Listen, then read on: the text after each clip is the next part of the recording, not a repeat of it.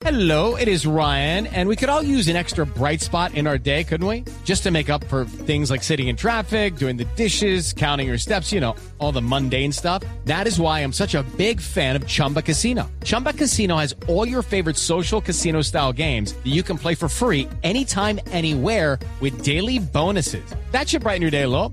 Actually, a lot. So sign up now at chumbacasino.com. That's chumbacasino.com. No purchase necessary. BGW. Void were prohibited by law. See terms and conditions. 18 plus.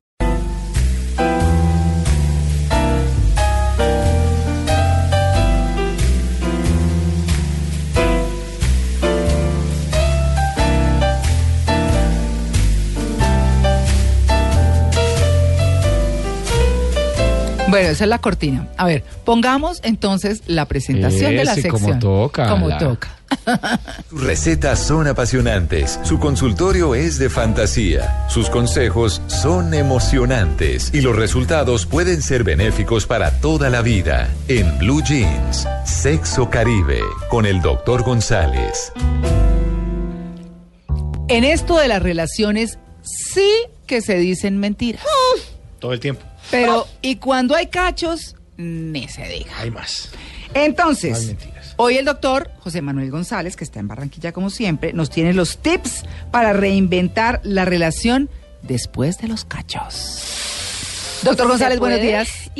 Muy buenos días. Qué chévere que estamos hablando de esto cuando hablamos de las mentiras. Ah. Y definitivamente la infidelidad es una mentira grandísima, grandísima. Uy. Y es también el problema que con más frecuencia tienen las parejas hoy en día en nuestro medio. Mm. Ahora, unos cachos pueden llevar a que se destruya completamente el matrimonio, a que se acabe la pareja, pero también puede llevar a que la pareja se reinvente, la pareja crezca y sea una mejor pareja. Y de hecho, yo conozco muchas parejas que han superado una crisis de cacho que hoy son parejas muy felices, muy fuertes, muy unidas. ¿Qué hay que hacer cuando hay unos cachos y queremos reinventar la pareja, queremos volver a encontrarnos con la pareja? Primero hay que asegurarnos de que la tercera persona sale del ruedo. Y esto es importante porque mucha gente va a terapia de pareja buscando arreglar su matrimonio, pero todavía de vez en cuando echa la llamadita, la El arrocito en con la otra bajo. persona. Exactamente, o sea, si uno quiere que la cosa funcione, hay que cortar a la tercera persona de raíz, no más tercera persona. La segunda cosa importante es asumir una posición madura. En unos cachos no hay uno malo y uno bueno. Siempre los dos se equivocaron, uno más que otro, pero se equivocaron los dos. Y hay que partir de esa base. Yo me equivoqué, tú te equivocaste, ¿cómo tú puedes crecer y yo puedo crecer? Y esto lleva al tercer paso que me parece fundamental, que es conocer más al otro, conocer las necesidades del otro. A veces los maridos no llegan necesidades de su esposa o las esposas no llegan necesidades del marido porque no conocen realmente a su marido, a su esposa. No nos olvidemos que nosotros vamos cambiando cada siete años. Que el hombre que se casó contigo hace siete años no es el mismo que tiene enfrente hoy. Ha ido evolucionando, ha ido cambiando. Y la mujer que se casó contigo hace siete años no es la misma que está frente hoy a ti. Entonces hay que comenzar a comunicarse mejor, explorando qué siente el otro, qué desea el otro, qué necesidades tiene el otro. Y esto es muy importante para poder entrar en una etapa de que nos satisfacemos ambos, ambos estamos estables, estamos armoniosos porque estamos contentos. ¿Ve? Qué bueno eso, ¿no? Además que eh, a veces es necesario, doctor, que pasen las crisis para que uno se renueve, o sea, como para que las crisis lo único que hacen es como subrayar algo que por ahí estaba medio escondido, ¿no? Pero ya cuando ocurre la crisis se hace evidente y la pareja se transforma. Excelente comentario. Mira, yo le digo siempre a las parejas, ¿para qué te mandó papá Dios esto? ¿Tú crees en Dios? Sí, doctor. ¿para qué te mandó papá Dios este problema?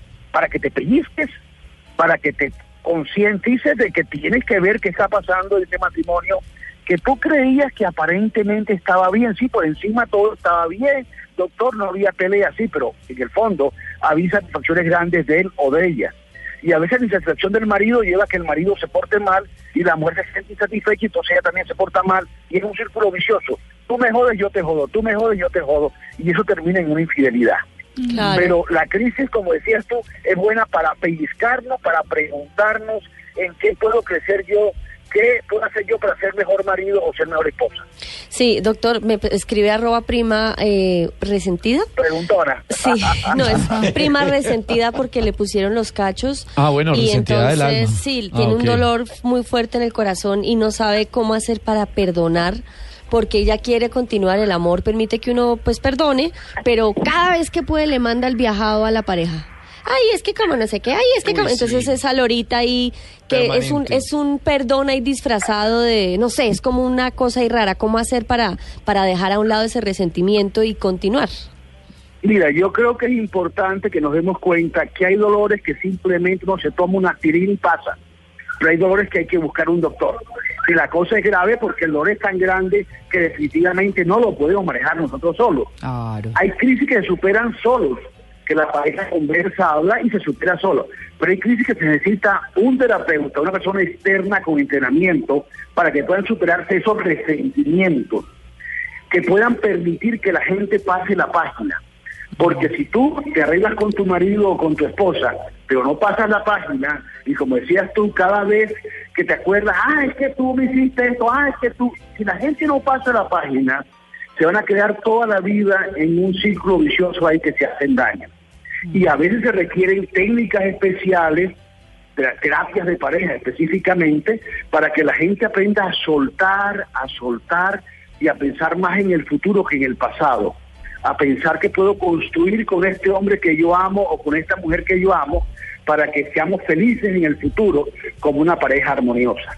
Y tener cuidado en el lenguaje porque en el lenguaje otra vez vuelve a alterarse y a refrescarse el problema con el vainazo. Uy, ah, es- pero es que como usted, quién sabe, es que como usted llega a, la hora que se le da la gana, ¿no? Y quién sabe dónde estaba, entonces eso otra vez vuelve a Y echarle ese como mer- comentario, mertiolate ese en la llaga. comentario que hace daño, ese comentario que hace daño tiene que ver con que realmente no se pasó la página. Claro, claro. Porque realmente la gente no vio que esa es una etapa, una crisis que nos permitió crecer y que está atrás. pasar la página. Hay alguien que decía que el secreto del éxito y de la felicidad es saber pasar la página. Lo leí hace muchos años de una persona muy importante cuyo nombre no recuerdo ahora, pero decía, el éxito depende y la felicidad de saber pasar la página. Sí, así es. Pero eso esto suena tan fácil, Uy. cuando le queda a uno el dedo ahí enredado, se le pega esa hoja. Eso es muy difícil, muy difícil. Es una cosa complicadísima. Pero bueno. Hay que así- superar las mentiras entonces. Así es la vida, Doc. Gracias. Fue un placer, feliz domingo, feliz Bueno, fel- chao. Gracias, Doc. Chao.